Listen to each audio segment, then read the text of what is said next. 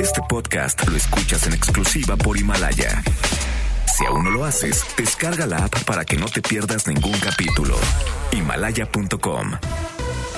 MBS Radio presenta Cero corrupción, que es un problema grave. Acabe la impunidad en México, que pague el que debe de pagar. will not fund border security. en directo con Ana Francisca Vega por MBS Noticias. Comenzamos. Las 5 de la tarde con un minuto. ¿Cómo están? Me da muchísimo gusto que me acompañen aquí en directo a través de MBS Noticias arrancando semana. Yo soy Ana Francisca Vega. Hoy es lunes 13 de enero del 2020. Nuestras redes sociales, ya saben, siempre abiertas para que podamos platicar. En Twitter, arroba Ana F. Vega. En Facebook, Ana Francisca Vega Oficial. Noticias MBS en todas las plataformas de redes sociales. Eh, por supuesto, también nuestro streaming en vivo de lunes a viernes de 5 a 7 en la página mbsnoticias.com. Y aquí en cabina los leo todas las tardes en nuestro número de WhatsApp, que es el 5543 77125. Va de nuevo, 55 43 77 1025. Arrancamos. En directo And the Oscar for Best Picture is presented to. And the Oscar goes to. And the Oscar goes to. And the Oscar goes to. And the Oscar goes to.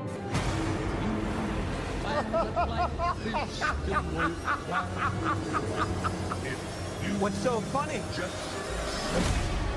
Freak!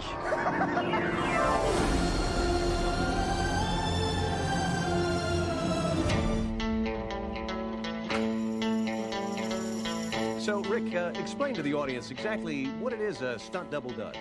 Actors are required to do a, a lot of dangerous stuff. Bueno, pues se dieron a conocer eh, hoy, muy tempranito por la mañana, como siempre, como lo dicta la tradición, los eh, nominados, eh, películas y, por supuesto, actores y actrices para los premios Oscar que van a ser el próximo 9 de febrero en el Teatro Dolby, ahí en Los Ángeles, California. Eh, y buenas películas este año, la verdad, creo yo, pero para eso y pues por supuesto hay que contactar con los expertos. Está con nosotros en la línea de en directo y yo le agradezco mucho Arturo Aguilar, especialista y crítico de cine. ¿Cómo estás Arturo? Buenas tardes. Buenas tardes, Ana Francisca. Un gusto saludarte a ti y a tu auditorio. ¿Te gustó?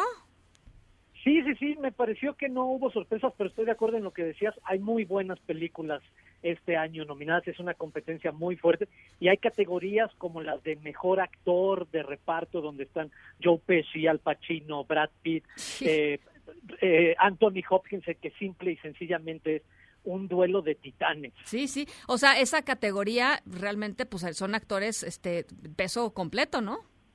Sí, sí, sí, o definitivamente. Sea, sí. Oye, y platícame, eh, a ver, la cuando yo y este, los nominados esta mañana y cuando empecé a platicar así con gente me decían, es que no hay nadie que le vaya a ganar a Joaquín Phoenix. ¿Tú crees que por Joker, no? Por, por el Guasón. Este, ¿Tú cómo ves esa, esa categoría? Eh, creo que es una de las pocas, y esto sí hay que entrecomillarlo, es de las pocas que podríamos decir están casi seguras. Tanto el, el actor protagónico, lo que hizo Joaquín Phoenix en, en, Joker, y también tomando en cuenta lo que ha pasado en las semanas anteriores en diferentes premiaciones. Hay que decirle al público que, mucha atención, en las siguientes semanas veremos las premiaciones de los diferentes sindicatos, uh -huh. sindicato de actores, de directores, de productores. Eso es importante porque esos son votantes que sí votan por el Oscar.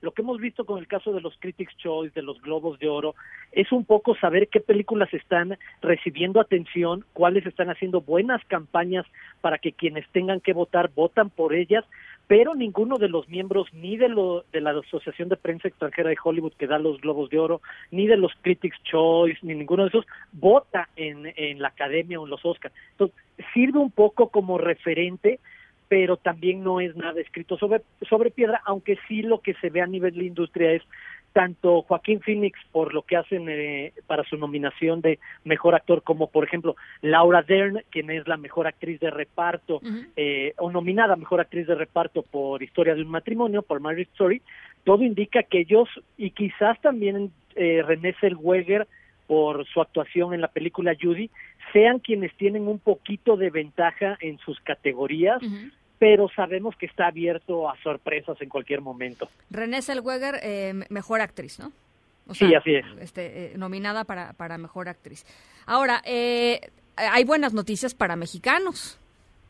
Sí, dos buenas noticias. En el caso particular, en primer lugar, creo que eh, nos toca destacar la presencia de Rodrigo Prieto, quien hace la, la fotografía de, de, Irishman, del irlandés, trabaja al lado de uno de los grandes directores de la historia del cine como Martin Scorsese, es la no es la primera vez que trabaja con él, de hecho ya había estado nominado gracias a un Oscar, gracias a un trabajo junto a Scorsese, como fue el caso de Silencio, esta película muy personal, muy intimista de Scorsese hecha en 2016 y hace ya más de bueno, casi 20 años, más de 15 años, que también fue nominado por Secreto en la Montaña, Brockback Mountain, junto con Ang Lee, que, que, dirigía, entonces es la tercera vez que, que es reconocido, y también otro dato que hoy nos, nos compartió la Academia Mexicana de Cine, yo no lo tenía eh, en, el, en el mapa, pero es el caso de esta mexicana, Mayes Rubeo, que está nominada al Oscar a Mejor Diseño de Vestuario por su trabajo en Jojo Rabbit.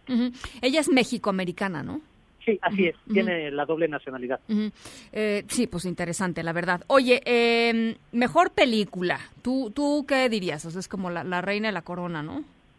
Sí, totalmente. Y creo que ahí es precisamente lo más interesante que podemos ver. Este año hay nueve nominadas, eh, desde que se cambió hace algunos años el mecanismo de nominación, elección, votación, puede haber hasta diez películas nominadas. Hasta hace seis años muchos recordamos que era la tradición de saber que había cinco nominadas a mejor película como en todas las demás categorías y de ahí se tenía que votar. Ahora puede llegar a haber hasta diez. Ahora hay nueve pero creo que lo más interesante es eh, hacerse la pregunta de si este colectivo de casi nueve mil personas que son hoy en día quienes forman la Academia de Artes y Ciencias Cinematográficas están dispuestas a entregar premios sabiendo que a quien se reconoce no nada más es al talento que vemos nosotros a cuadro o muchas veces a sus directores y guionistas, sino a las empresas que están detrás de ellos, que es un, un, punto muy importante en la industria actualmente, el, si se atreverían a darle mejor película al irlandés o a Historia de un matrimonio o a los dos papas, digo, los dos papas no están nominada a mejor película, pero en el caso de Historia de un matrimonio o, o el irlandés, de si le darían el Oscar a una película que fue producida por Netflix, este estudio, plataforma de streaming, que obviamente eh, está cumpliendo las reglas de la academia al estrenarla en unos pocos cines en Estados Unidos durante un par de semanas, pero después de eso la ha retirado y la podemos ver en la plataforma. Y Hollywood todavía está tratando de hacer las paces con la idea de que el cine, como lo hemos conocido, ya no se puede definir solamente como la experiencia de aquellos productos que se estrenen exclusivamente en una sala de cine. La verdad es que nuestros hábitos de consumo se han visto modificados impresionantemente en los últimos años. Entonces, es como esta pelea de definir qué es cine y qué es televisión, con, lo que hemos visto con super, con miniseries como Chernobyl, ¿sabes? Que fácilmente serían una gran película. Eh, pero está presentada eh, en episodios. En formato de, serie, ¿no? Sí, me llama la atención ver si finalmente Hollywood podría darle el espaldarazo, el, el aplauso a, a Netflix con alguna de sus producciones. Por lo que he visto en las últimas semanas, parece ser quienes que quienes llevan la, la delantera en esta carrera es tanto Érase una vez en Hollywood, la película de Quentin Tarantino, y también por el otro lado 1917, la película que estrena este próximo viernes en nuestro país y que cuenta de manera grandilocuente una pequeña historia ambientada en la Primera Guerra Mundial y que tiene entre muchas características que llaman la atención que es un gran plano secuencia. La película ahora sí que la ah. cámara no corta durante las dos horas que dura la película, no corta, pero el truco es que lo que vamos a ver es una trama de cerca de 8 o 10 horas de un par de jovencitos que tienen que llegar de un punto A a un punto B en la Primera Guerra Mundial para tratar de entregar un mensaje que salvaría la vida de más de, de 1.500 personas. Y si no cumplen con esa misión, pues moriría todo este batallón de, de soldados británicos en la Primera Guerra Mundial. Y bueno, es ese truco de, del tiempo, de la narración, de, del plano secuencia, de que ahora sí que la cámara los acompañe todo el tiempo. Y eso tiene un guiño muy particular para la academia, estas historias de guerra, eh, estas formas de presentar la película que podría ser quizás la que se acabe llevando el Oscar más importante. Porque pues técnicamente debe haber sido complejísimo hacer un plano secuencia de dos horas, ¿no? No, es extraordinario. O Ahí debe también, haber sido oh, una locura. Sí, ahorita que platicamos de cuáles podrían ser las categorías que tienen un poquito de definición respecto a sus ganadores, desafortunadamente, a pesar de que Rodrigo Prieto esté en la categoría de mejor fotografía, la verdad es que todo indica que será Roger Dickens, el fotógrafo de 1917, quien se lleve el, el Oscar en esta ocasión. Además, uno de los grandes fotógrafos de la, de la historia, ha estado nominado al menos 13, 14 ocasiones ya. Uf. Entonces, este, este viernes se, se estrena 1917. Sí, Hay que es, verla, para ¿no? que lo sí. pongan, sí, pónganlo en la agenda, también para la tradición, como decías, eh, en esta época, de jugar a las quinielas, de saber a, a cuáles preferimos que, que, que ganen o cuáles son nuestras fa- favoritas, aunque entender que también es un proceso de votación y un concurso de marketing y de popularidad y, y de muchas cosas más, no solamente de, de argumentos artísticos o cinematográficos. Claro. Oye, este, un poco para retomar eh, la conversación de, de lo, de- del asunto de Netflix, yo creo que Roma, en ese sentido, como que empezó a romper, ¿no? A, a- a romper ciertos, este, eh, pues, como, como que, como que ciertas tradiciones. Creo que fue la película que, que rompió eh, como más certeramente. Eso fue apenas el año pasado. Quizá es un- una adelantadita de lo que puede ser este año, no sé. Quizá, quizá 1917 no, no es así, pues, pero, pero, pero ya se dio este primer paso y fue Roma, ¿no? Quien, Sí, totalmente. De hecho, a mí me llama mucho la atención porque creo que fue un caso muy particular y muy exitoso que con las características de una película como Roma, en blanco y negro, hablada en español, dirigida por un, por un no americano dentro de esta industria estadounidense, a pesar de la corrección política de la migración en estos momentos, según Hollywood y demás, la campaña Sí. que hizo Netflix para convertirla en una nominada a mejor película, el enorme ruido para que ganara el Oscar a mejor director, no es poca cosa, en No. verdad fue algo muy importante y a mí me pareció como el laboratorio de Netflix para lo que venía en un año posterior, con un producto además mucho más fácil de construir una campaña, como es una película de Martin Scorsese con Robert De Niro, con Al Pacino, con Joe Pesci, que tiene ahora sí en sus manos algo para construir esta campaña y tratar de, llevarse el Oscar,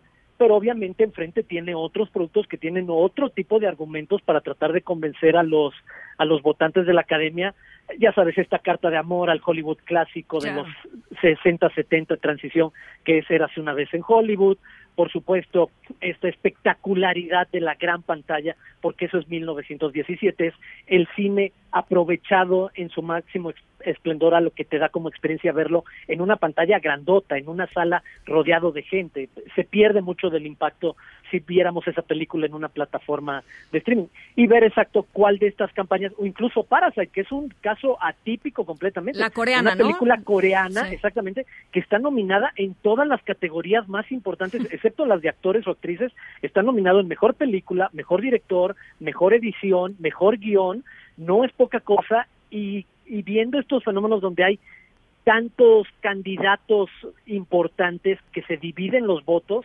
no se puede descartar que en una de esas haya una sorpresa. Yo creo que entre Bon Joon-ho, el director de, para, de Parásitos, y Quentin Tarantino, el director de Once Upon a Time in Hollywood, va a estar el Oscar a Mejor Director y que quizás entre 1917 y El Irlandés puede estar el Oscar a Mejor Película, pero todo se está como reacomodando en estas próximas semanas. Bueno, pues allá está la opinión de Arturo Aguilar. Este, por si quieren ir, este, rellenando sus quinielas, el podcast, el podcast de este programa se sube a la página de MBS al ratito, este, para que lo, para que lo escuchen con cuidado. Oye, y eh, eh, la cosa triste, ¿no? El, la, Sí. la muerte de Jaime Humberto Hermosillo, caray. Sí, eh, lamentablemente en un día que normalmente es de fiesta para el gremio Sí. cinematográfico y que hoy estábamos festejando de nuevo la presencia de dos mexicanos en, en este escenario internacional, pues la noticia de que Jaime Humberto Hermosillo, un referente absoluto del cine mexicano, valga la pena para la audiencia decirle, él es el maestro de Guillermo del Toro, en muchos sentidos fue su tutor, su maestro, fue un director sumamente arriesgado y propositivo desde los 70 que se atrevía o que más que atreverse, simple y sencillamente quería hacer estas observaciones sobre la manera en la que nuestra sociedad es, eh, nuestras propias hipocresías, siempre fue muy muy fuerte al respecto, un, crítico, un hombre que, ajá, además un hombre que siempre a- admitió y se abrió respecto a sus preferencias sexuales, se reconocía como homosexual y que siempre alrededor de ese retrato mostraba esta cara doble de la sociedad mexicana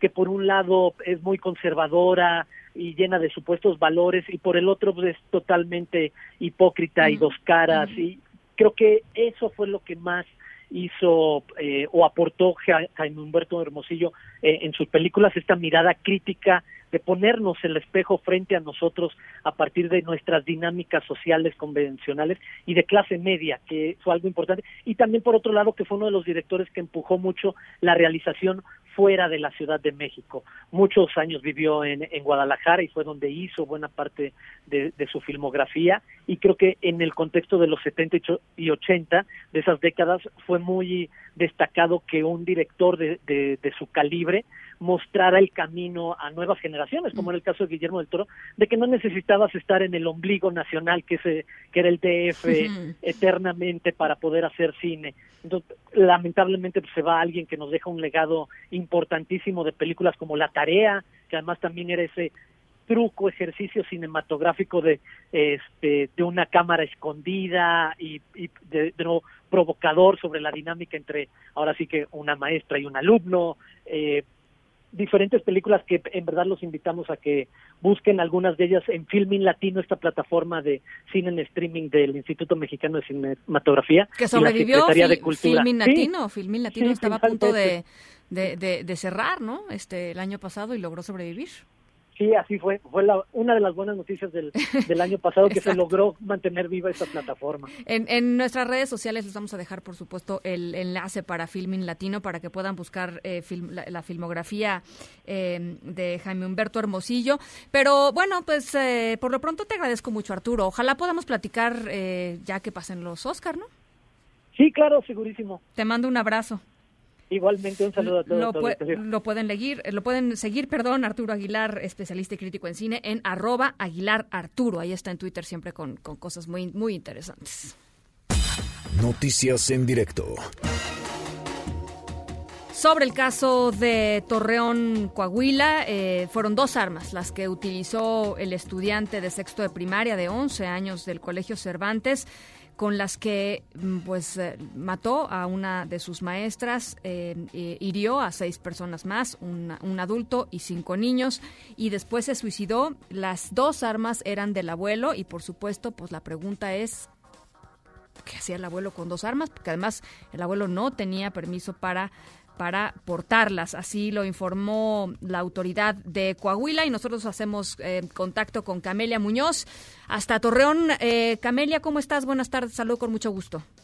Hola Ana Francisca, muy buenas tardes para ti, para el auditorio. Pues como bien lo mencionas, el fiscal general de Coahuila, Gerardo Márquez Guevara, confirmó que las armas calibre 40 y 25 milímetros que utilizó el alumno del Colegio Cervantes el pasado viernes son propiedad del abuelo paterno con quien vivía el estudiante de sexto grado y quien disparó en nueve ocasiones para dar muerte a una maestra, lesionar a seis personas y luego suicidarse. Previo a la reunión del Consejo Estatal de Seguridad, el fiscal señaló los avances de las investigaciones sobre la procedencia de las armas que utilizó el menor de 11 años. Escuchemos. Las armas finalmente, por los indicios que se tienen, este, se estima que son propiedad del, de los- del abuelo, pues, que se encontraban en la casa y que efectivamente no hay hasta el momento ninguna justificación legal para tenerlas en su domicilio. A la familia, al abuelo, al abuelo, al, al- Entonces hay responsabilidad legal por, contra los abuelos. Estamos, estamos esperando concluir la primera etapa y entonces definiremos cuáles son las acciones legales y en contra de quién habrán de ejercerse. Hasta el momento, Ana Francisca, se han recabado más de 30 entrevistas entre los alumnos y, e integrantes de la familia del alumno, pero el fiscal señaló que no se puede dar mayor información. Tanto te comento que el abuelo se reservó el derecho de declarar. Por su parte, el gobernador Miguel Ángel Riquelme Solís señaló que el abuelo del menor no tenía permiso para portar las armas, además de que el entorno familiar que de quien cursaba el sexto año de primaria no era el adecuado y esto puede generar situaciones más graves para el desarrollo de quien se consideraba un estudiante ejemplar. Escuchemos al gobernador Miguel Ángel Riquelme. Sí. dando datos muy específicos de por qué no era adecuado el contexto familiar de, del menor. Que lo que estamos ahorita viendo precisamente es la omisión o cómo se dejaron al alcance del, del menor, que creo que todavía hay cosas que pudieran probarse más graves. Riquelme Solís sostuvo que el menor accedía a videos, videojuegos violentos en los cuales pudo entrenarse virtualmente para el uso de las armas y destacó que las investigaciones continuarán para determinar a qué se dedicaban tanto el abuelo como el padre del menor en virtud de que en el domicilio, en el cateo que se realizó el día de ayer, bueno, pues se encontraron algunas identificaciones que corresponden a corporaciones policíacas, pero no se tienen informes que ellos laboraran en alguna de ellas. También te comento que, bueno, tras los hechos en, en el pasado viernes, el mandatorio coahuilense dio a conocer hace unas horas que el operativo Mochila será obligatorio en el Estado y aseguró que no hay disposiciones que digan lo contrario. Vamos a escucharlo. No hay obstáculos legales para el operativo. ¿Será Mochila obligatorio segura. o Lo vamos a lo vamos a establecer como medida obligatoria. Eso sí, con los padres de familia y con los maestros. El operativo Mochila ha servido a un nivel preventivo. El operativo Mochila segura pues ha detectado armas blancas, ha detectado droga en algunos alumnos y nos ha permitido enderezar el rumbo y el comportamiento, la actitud Y bueno, te comento que este día en el municipio de Torreón se inició la revisión de, de las mochilas en la escuela primaria España. Ahí, bueno, se contó con la presencia de elementos de la Guardia Nacional, el Ejército, la Policía Civil del Estado y del municipio del Torreón. ¿En qué consistió este operativo, Ana Francisca? Bueno, pues te comento que eh, elementos caninos olfateaban las mochilas de los menores, mientras que padres y maestros revisaban su contenido y los elementos de seguridad de los distintos niveles de gobierno solo observaban. Este operativo, bueno, pues ya será obligatorio y va a ser prácticamente, empezó en, las, en la región Laguna, pero se ampliará a todo el estado de Coahuila. Es la información que tenemos. A ver, Camelia, ve varias preguntas. La primera, el padre del menor ya, ya, ya, ya se presentó con las autoridades, ya lo tienen localizado. Este, ¿cuál es el? Entiendo que él no tiene la, la, la custodia del, del chico, pero bueno, eh, está, ha, ha declarado algo? Eh, hasta el momento, todavía en la mañana, en, en la reunión que hubo del Consejo de Seguridad, eh, que fue a puerta cerrada, pero bueno, tuvimos acceso a algunas entrevistas, el fiscal eh, solamente se menciona, eh, mencionaba al abuelo. Eh, ya han tenido contacto con él. Eh, lo que me informaba Gerardo Márquez Guevara es que pues se apegó al artículo 20 constitucional para no declarar ¿sí? Eh, del padre no se ha tenido mayor referencia, uh -huh. solamente eh, se sabe, bueno, pues que él atendía un negocio dedicado a la elaboración de, de, banquetes y que efectivamente no tiene la custodia del, no tenía la custodia del menor y, y no habitaba, no, no tenía, no, no estaba cercano a él. Bien, ahora eh, entiendo que no hay todavía elementos, eh, pero supongo que en las próximas horas quizá los haya para determinar si se abrirá una investigación sobre responsabilidad que tengan o que puedan tener los abuelos.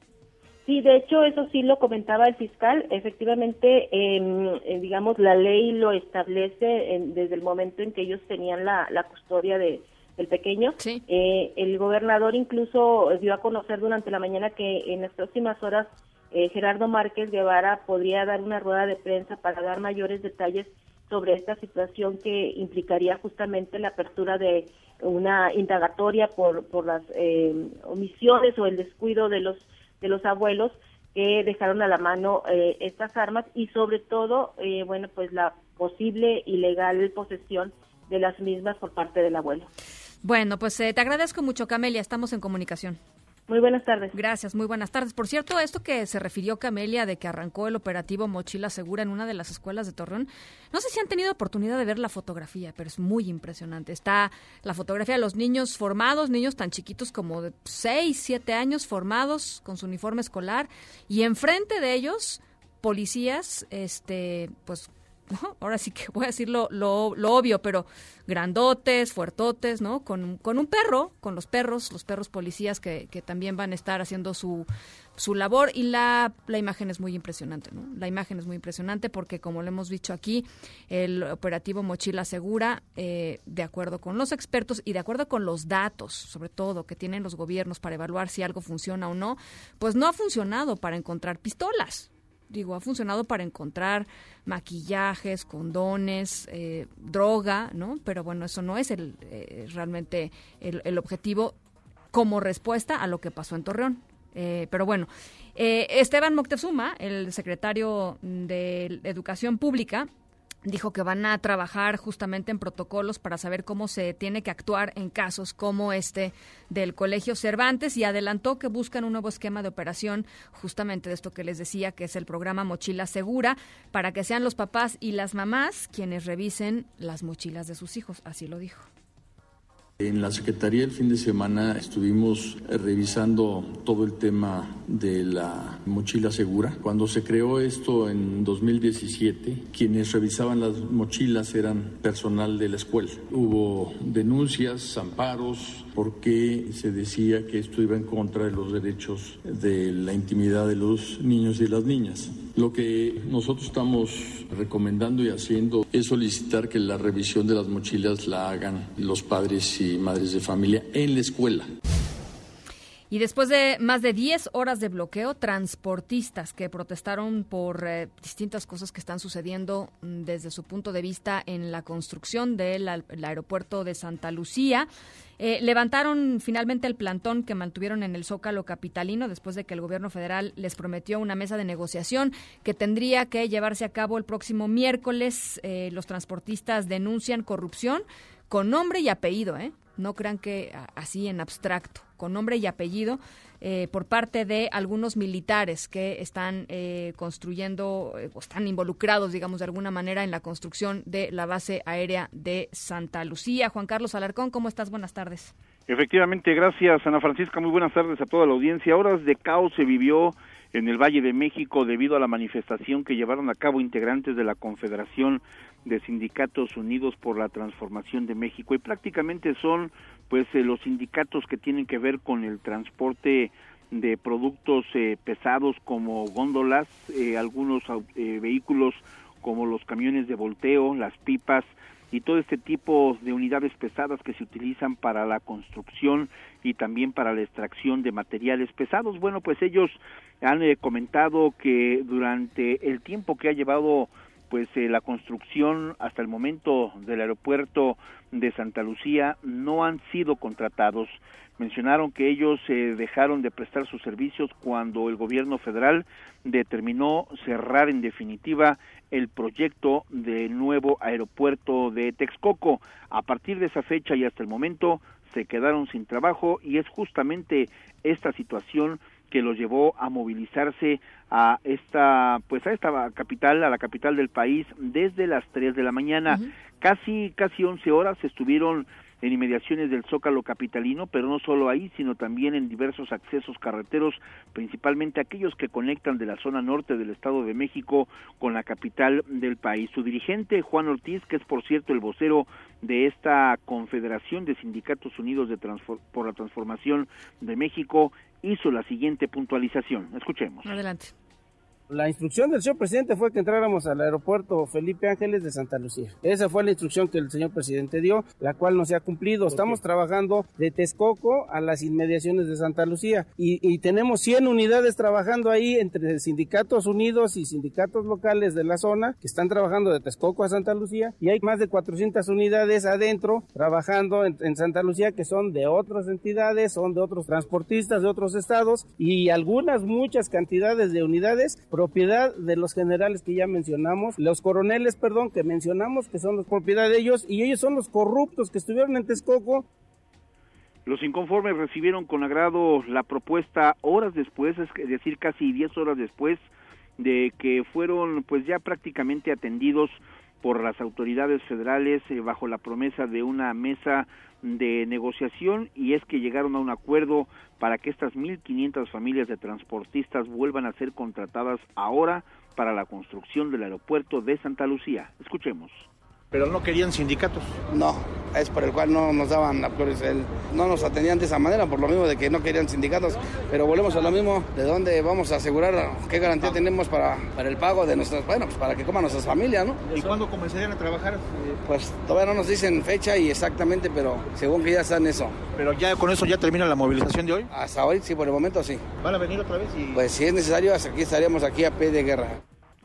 Se retiraron los bloques de transportistas de las inmediaciones de la Plaza de la Constitución, así también como de otras vialidades como el eje 1 Poniente, la Avenida Guerrero, donde permanecieron también 10 horas, y en la autopista México-Pachuca, pero como lo hemos escuchado, volverán si es necesario. Y ese es el reporte que tengo. Oye, Juan Carlos, eh, además, eh, pues, literalmente nombraron por lo menos a tres personas que estarían involucradas en actos de corrupción. Pidieron a la Secretaría de la Función Pública que investigara el asunto, ¿no?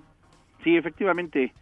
Nada más que pues eh, ahí son presunciones de ellos, no hay nada en concreto ni tampoco no, pero llama la atención, sobre la mesa de que hayan sido los participantes en estos actos de corrupción. Ellos mencionaron que las autoridades deberán investigar y lo plantearon precisamente en esta mesa de negociación. El hecho y la demanda principal es que se les regrese su empleo que perdieron justamente con la cancelación del aeropuerto de Texcoco.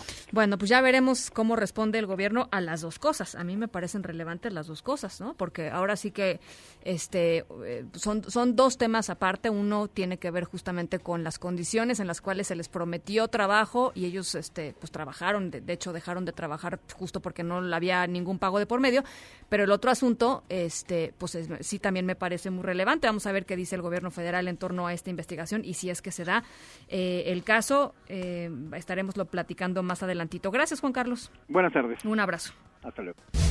En pleno bosque de Chapultepec, ahí donde estaba la Escuela de Ingenieros Militares, ahí es donde se va a ubicar la Universidad de la Salud de la Ciudad de México. Así lo anunció hoy en la mañana el presidente Andrés Manuel López Obrador. Rocío Méndez, platícanoslo todo.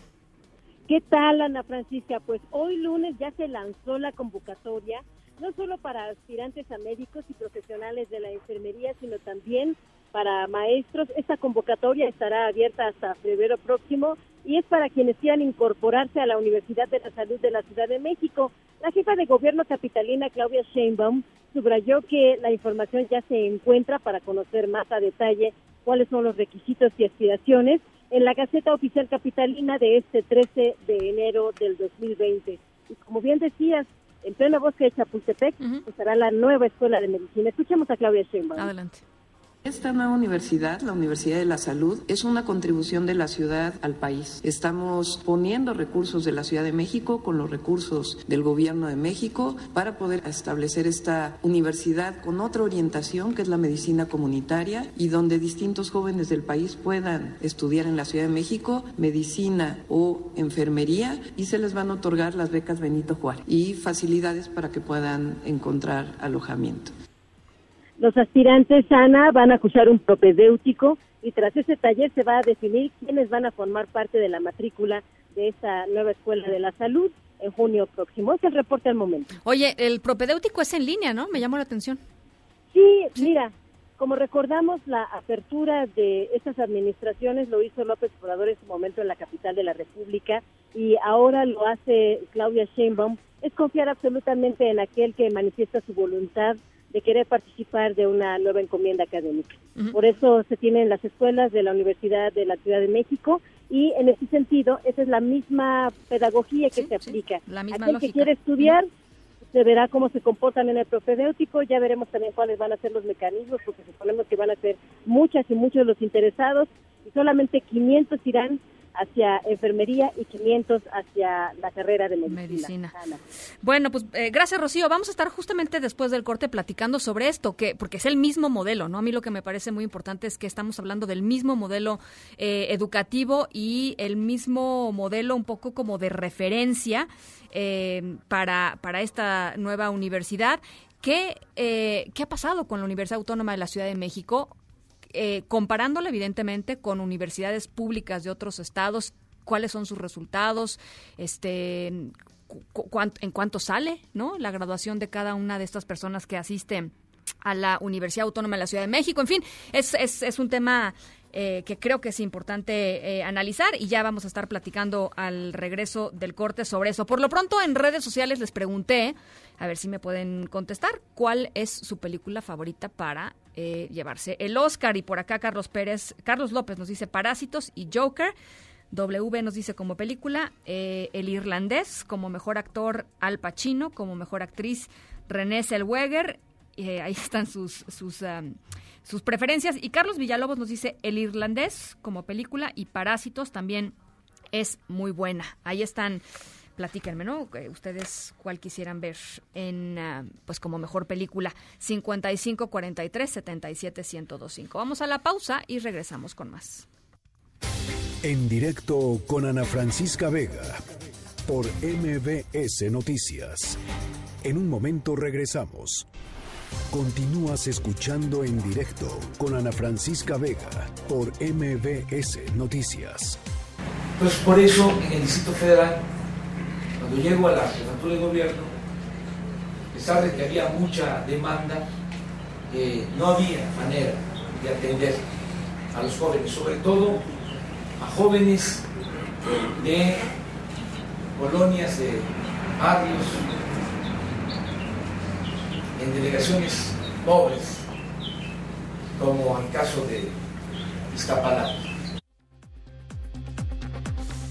Bueno, pues ya les decía, hay que entrarle al tema de, de la Universidad Autónoma de la Ciudad de México comparativamente con, con otras uh, universidades y eh, universidades eh, públicas, por supuesto, sobre todo porque es el mismo concepto, digamos, es el mismo sistema eh, por el cual eh, se van a implementar las 100 universidades Benito Juárez de Educación Superior, cuya construcción ya está en proceso, una de las, pues, una de las promesas del presidente Andrés Manuel López Obrador, y también por como habíamos platicado hace un segundito, la Universidad de la Salud de la Ciudad de México, pues también sigue este mismo esquema.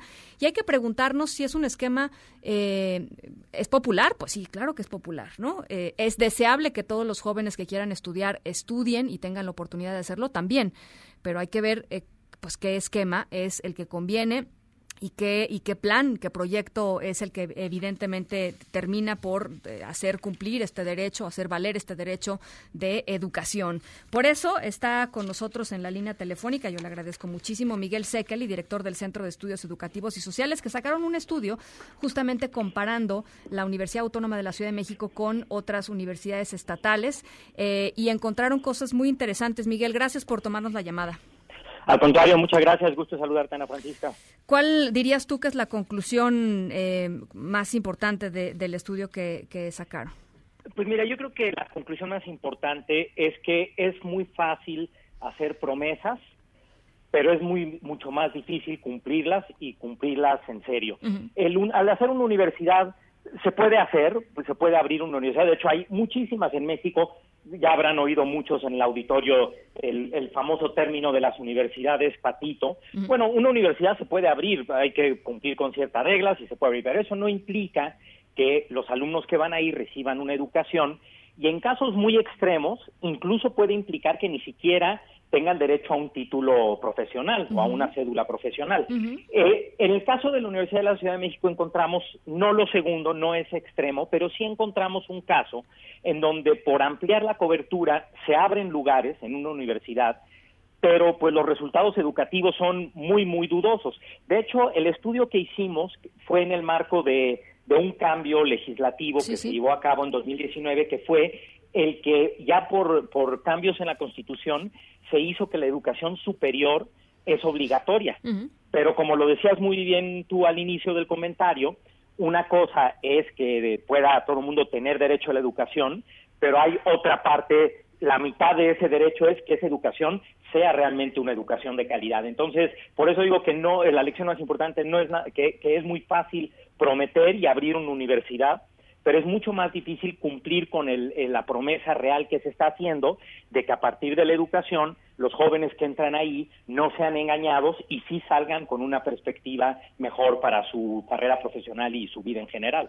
Eh, una de las variables que ustedes toman en cuenta eh, y lo, llaman algo así como eficiencia terminal, es decir, el número de egresados que efectivamente se titulan después de eh, un número de años eh, de estudio. No, no, son ni siquiera cuatro años, son seis años desde su ingreso. Y es muy impresionante, eh, para mal, digamos, lo que sucede en la Universidad Autónoma de la Ciudad de México con respecto a lo que sucede, por ejemplo, en la UAM, en el POLI, incluso en la UNAM, ¿no? Exacto, este es un caso, esto es uno de las variables que habla mucho de la calidad y es precisamente, no es ni siquiera cuánto se tarda un alumno en terminar, sino, por ejemplo, de cada 100 eh, estudiantes que entran, ¿cuántos logran terminar? ¿Cuántos realmente terminan? Primero, terminan las materias y luego que tengan un título profesional. Y en el caso de la Universidad Autónoma de la Ciudad de México es de muy de lejos el resultado más bajo en el país entre todas las universidades estatales, eh, autónomas, públicas, y es que solamente de cada 100 se llegan a graduar siete alumnos de los que entraron. Y por eso, cuando uno saca las cuentas con estas fórmulas de eficiencia terminal, pues lo que resulta es que para graduar a un alumno con título profesional de esta universidad, a México le cuesta 3.3 millones de pesos. Es una es carísimo, es una inversión enorme y ahorita les comento de los resultados académicos, porque aunque terminan, lamentablemente, eso no implica que estén listos para ejercer una, una profesión. El hecho de que cueste 3.3 millones ubicaría a la Universidad Autónoma de la Ciudad de México como una de las universidades más caras del país, si no es que la más Yo cara. Creo que la más, sí. Porque comparándolo incluso con las universidades privadas más caras, eh, por ejemplo, nada más para darles una referencia, las universidades privadas más caras en la Ciudad de México tienen una colegiatura de alrededor de 25 mil pesos, que es muchísimo dinero. Es decir, al año el que una persona transite por esta universidad pagando 10 meses de colegiatura son 250 mil pesos, que multiplicados por cuatro años o incluso por cinco para terminar una carrera, daría una cifra de un millón doscientos cincuenta mil pesos. Es decir, cuesta casi tres veces graduar a alguien de la Universidad Autónoma de la Ciudad de México con recursos públicos que graduar a alguien de una universidad privada acreditada y con estándares de calidad reconocidos. Ahora, decías tú, esto es la parte, digamos, de, de la lana, ¿no? Del costo-beneficio como mm, sociedad y, por supuesto, para el alumno. Pero la otra parte, que es la parte académica, también ahí hay resultados muy, muy lamentables.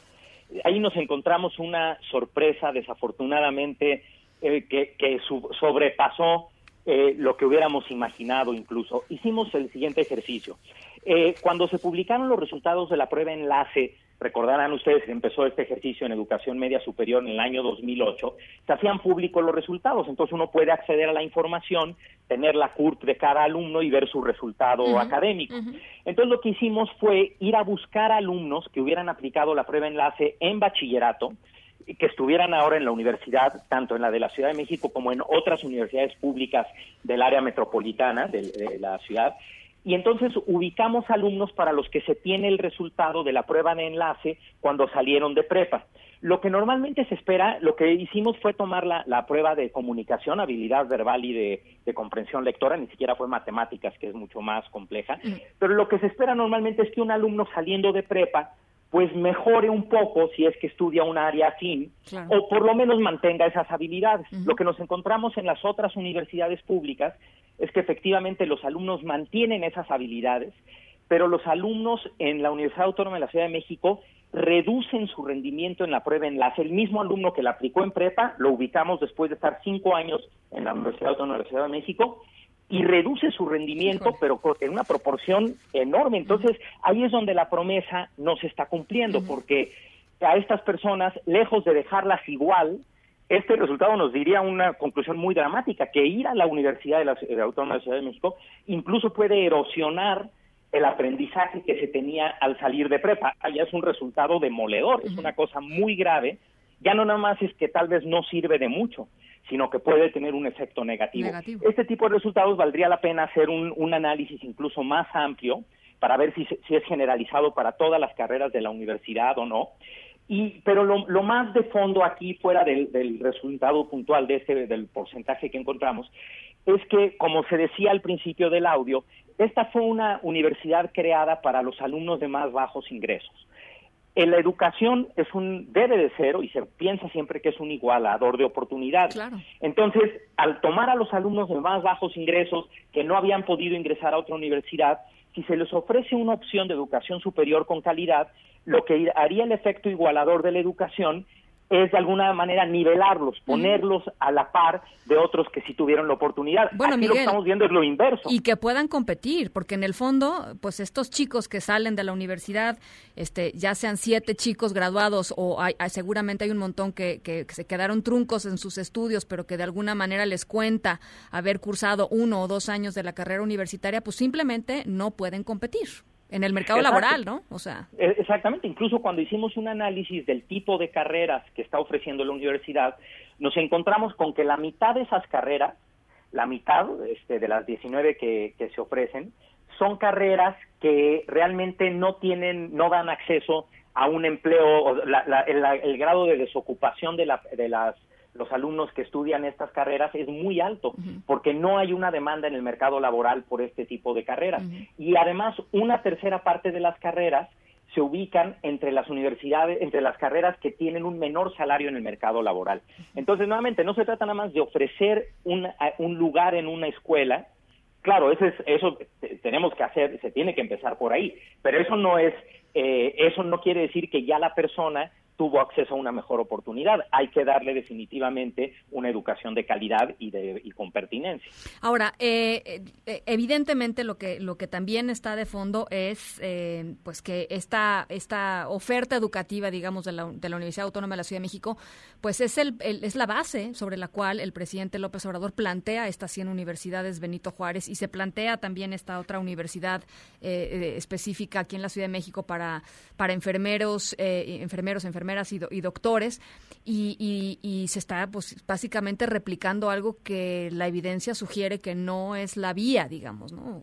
O que tendría que tener ajustes mayores, no sé. Exacto, y de hecho el objetivo de nuestro estudio no fue evidenciar necesariamente algo negativo, de hecho ese no era lo que íbamos buscando, estábamos buscando el nivel de calidad porque hay una paradoja entre lo que está sucediendo ahora en el país. Por un lado está este mandato nuevo de obligatoriedad de la educación superior y por otro lado, sobre todo en el último año, al definirlo el presupuesto para la educación superior, resulta que en vez de darle más presupuesto a las universidades para mejorar, se les ha restringido el presupuesto. Entonces, por un lado se está diciendo más educación, pero por otro lado se reduce el presupuesto para la educación y eso hace que este tipo de nuevas ofertas, como las 100 universidades o la del sector salud, pues sean propuestas que por lo menos creemos que habría que analizar con mucho más cuidado. Por ejemplo, ante esta paradoja, ¿qué suena más lógico?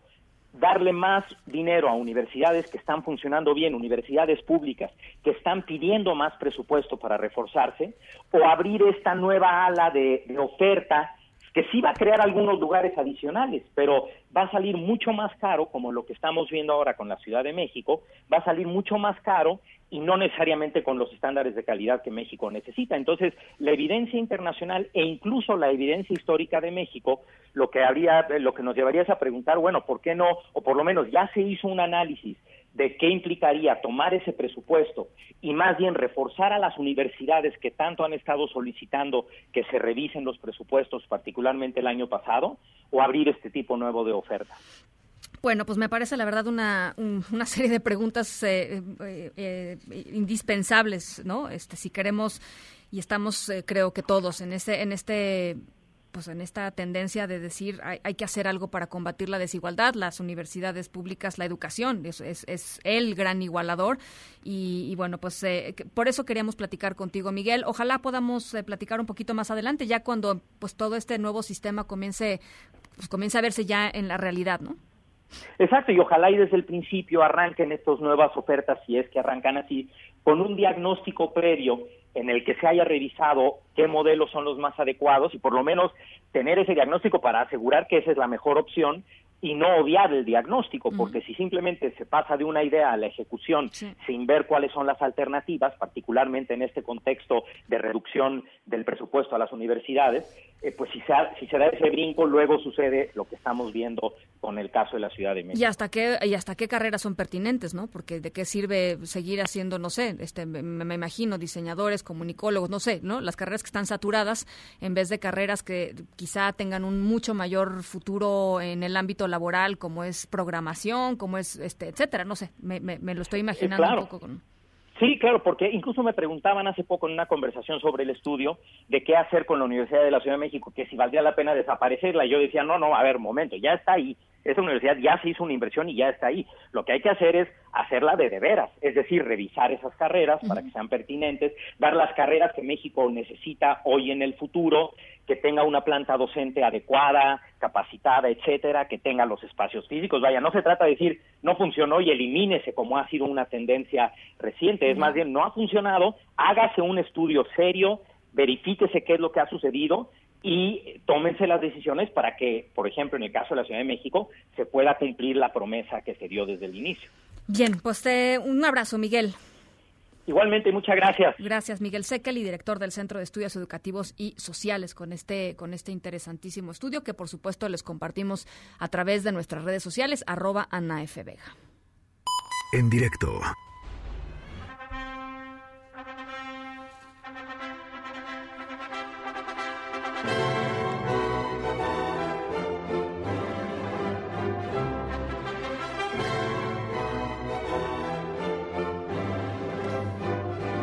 Ay, no saben qué bonita historia de amor les vamos a contar hoy.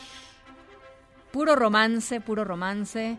Este, muy original además. Este, e, eso es lo que tiene esta historia. Nuestra historia sonora de hoy es que, eh, pues, eh, tiene que ver con un amor y una declaratoria que ya les iré platicando más adelantito. Por lo pronto nos vamos a la pausa a las 5 con 51. Al regresar, Nico Romay, que ya anda por acá, desafortunadamente con pues, una noticia triste, la muerte de Carlos Girón, eh, medallista de plata en los Juegos Olímpicos de Moscú 1980. Más cosas también, además, después del corte. Pausa y regresamos.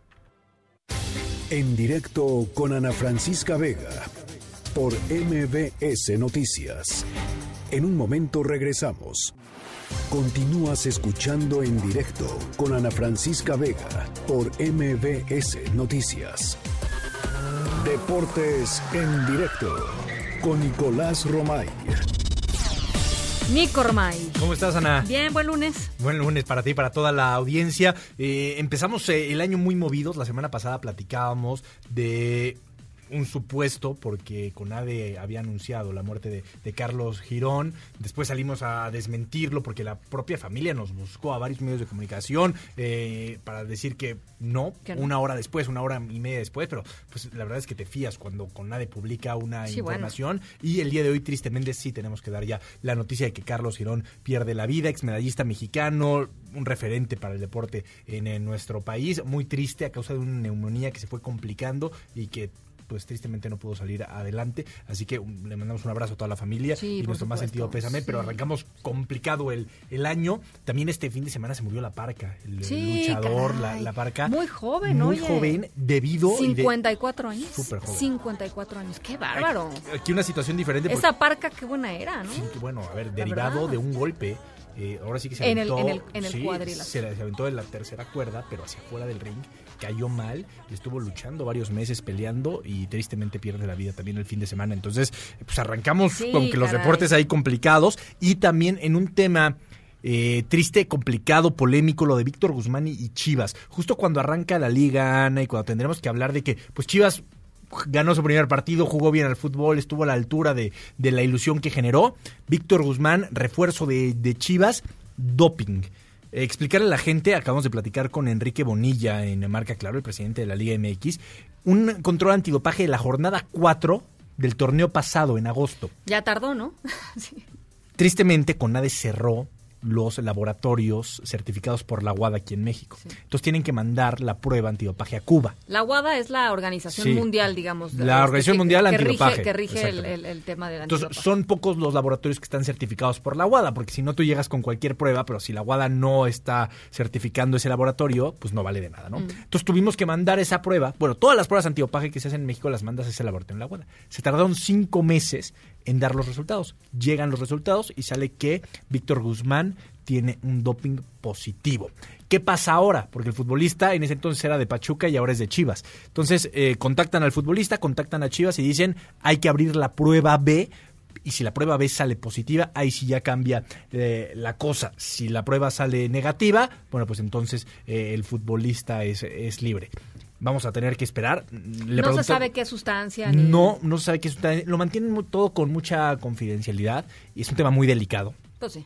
Eh, porque aparte, eh, ahorita al día de hoy el decir y hacer juicios de valor es muy complicado porque si sale eh, negativa pero ya, ya no puede jugar. Ahorita está inhabilitado. O sea, hoy ya no puede no jugar. puede jugar. Ahorita está inhabilitado el, el O sea, en el instante en el que sale el resultado Sí. este, positivo de un antidopaje, Exacto, en ese momento dejas de estar. en ese momento. Y ya después pues, se aclara lo que se tenga que aclarar, es otro tema. Es otro, es otro tema. Entonces vamos a estar a la expectativa.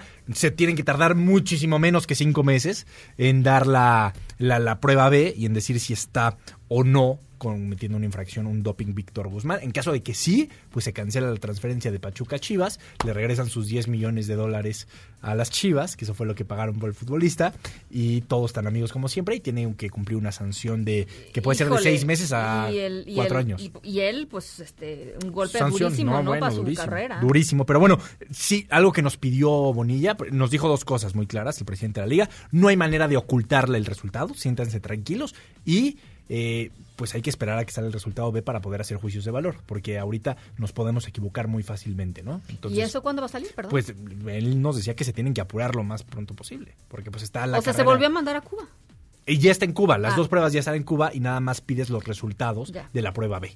¿no? Que, que- que los analicen. Pero bueno, Ana, hablemos de fútbol americano. Oye, la- las finales de conferencia quedaron muy bien. La realidad es que mm, creo que hay, hubo muchas sorpresas este fin de semana. No sé si estés de acuerdo conmigo, porque partidazos los que tuvimos remontadas. Los 49 de San Francisco que derrotan a los Vikings y avanzan los Titans que le pegan 28 a 12 a los Ravens. Los jefes de Kansas City a 51 a 31 a los Tejanos y los empacadores de Green Bay 28 a 23 a los Seahawks. ¿Cómo queda la cosa entonces? Tenemos a los Packers enfrentando a los 49 y a los Titans contra los jefes de Kansas City. Yo Cuatro soy equipos. 49, yo soy 49 de, Sí, de toda de- la vida. Pero de toda la vida. De toda la Ah, vida. bueno. sí, no, no, es Villamelón. No, ya, ya, a lo mejor dijiste ahorita ya. No, ya no, me no. subo a ese barco. No es Villamelón. No, bien, pues que están dentro de los cuatro y la verdad con muchas Hace mucho posibilidades. que no pasaba algo También así. te voy a decir algo, Green Bay anda muy bien, ¿eh? Sí. Green Bay anda muy bien. Yo creo, fíjate, que de esa serie va a salir el campeón del Super Bowl. El ganador del Super Bowl puede salir de, de, de esa serie. 49.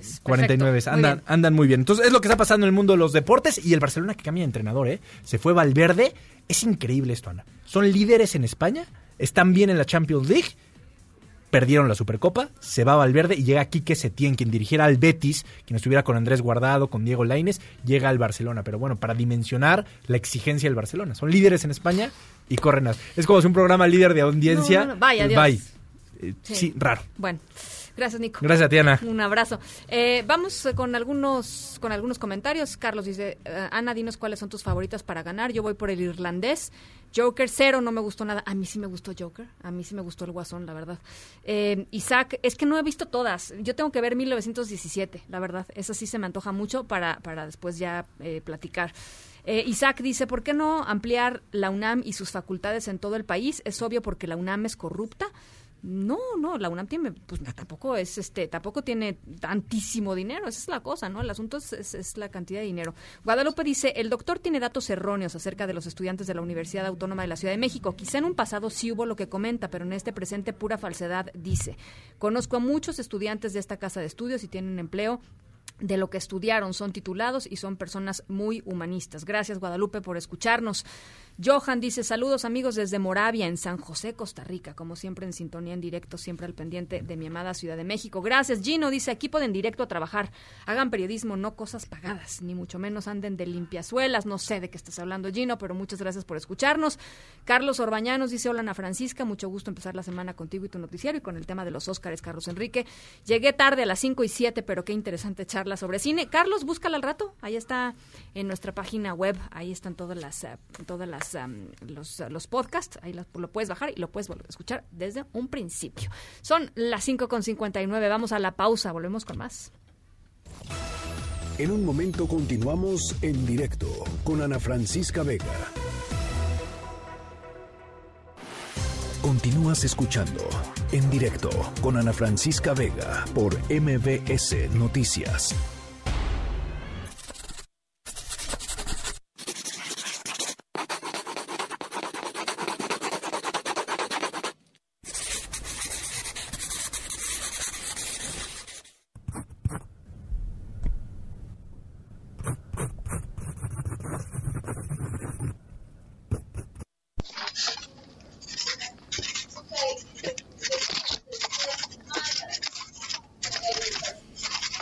¿Por qué creen ustedes que estamos escuchando sonidos pues, como de alguien dibujando, ¿no? Como alguien, como, como el, como el, el sonido de, de lápiz, ¿no? En, en, la hoja de papel. Pues porque nuestra historia sonora de hoy tiene que ver con un individuo de nombre Lee Lochter, un cineasta eh, que puso a prueba su creatividad por una razón muy romántica y especial. Trabajó durante seis meses con un equipo profesional de ilustradores y de animadores para hacer eh, dibujos animados de él y de su novia. Pero todo esto, pues, cobró así como, pues, mucha más emoción cuando algo de lo que estaba trabajando, este, pues, digamos que salió de la pantalla. ¿Qué fue lo que salió de la pantalla y con qué propósito? Les platico en un ratito. Por lo pronto, nos vamos a la pausa a las 6 con 4. En un momento continuamos en directo con Ana Francisca Vega. Una voz con transparencia. Una voz objetiva. Una voz plural. Una voz plural. Esto es En Directo con Ana Francisca Vega. En directo, MBS Noticias. Las 6 de la tarde con 9 minutos. Gracias por seguir con nosotros aquí en directo a través de MBS Noticias. Yo soy Ana Francisca Vega y hoy es lunes 13 de enero del 2020. WhatsApp aquí en cabina 5543 77 1025. Platíquenme qué película quieren que gane el Oscar, ¿no? Va ganando Va ganando el Joker, debo decirles. Va ganando el Joker, el guasón. Eh, pero platíquenme, ¿ustedes qué opinan? Su opinión siempre es la más importante. Saludos hasta Torreón, Coahuila, a través de Q91.1. Gracias por escucharnos. Y hasta Zacatecas, a través de Sonido Estrella 89.9. También saludos, muchos saludos a toda la gente que nos sigue a través de nuestra camarita web, ¿no? Nuestro streaming en vivo en nuestra página mbcnoticias.com. Ahí estamos todos los días de lunes a viernes de 5 a 7 con muchísimo gusto para que nos veamos y nos escuchemos. Tenemos un montón de información. Vamos a estar platicando sobre mochila segura, que yo creo que sigue siendo un tema importante, de verdad, esta fotografía que salió en, en, en, el periódico Reforma de pues los niños formados y los policías con perros entrenados para oler eh, pues distintas sustancias, distintas cosas en una de las um, una de las escuelas más importantes ahí en Torreón. Pues a mí me llama mucho la atención, ¿no? Esta, esta reacción, sobre todo cuando no hay evidencia directa de que eh, mochila segura ayuda, o por lo menos no como está planteada en estos momentos. Eh, ustedes platíquenme, ustedes platíquenme también qué, qué opinan. Pero bueno, vamos a, vamos a tener todo esto un poquito más adelante, pero ¿les parece si nos vamos primero con el resumen? Noticias en directo. Un subdirector de Petróleos Mexicanos fue destituido e inhabilitado por 10 años por presuntamente estar implicado en este caso de corrupción amplísimo amplísimo de la estafa maestra. Hatsiri Magallanes, ¿cómo estás? Buenas tardes. ¿Qué tal, Ana Francisca? Muy buenas tardes. Y sí, ya es el segundo de esta administración. La Secretaría de la Función Pública informó el día de hoy sobre esta destitución e inhabilitación por 10 años de su director de especialidad técnica de explotación de Pemex y se llama Héctor Salvador Salgado Castro por sus presuntas omisiones en las declaraciones patrimoniales de 2014 y también de 2017, vinculado también pues en el caso de la estafa maestra. La dependencia confirmó esta destitución del servidor público, eh, pues bueno, es el segundo ya como comentábamos de esta administración y este funcionario funcionó como administrador del proyecto de desarrollo de Pemex, gerente también de Pemex Explotación y Producción durante el gobierno del, del expresidente Enrique Peña Nieto.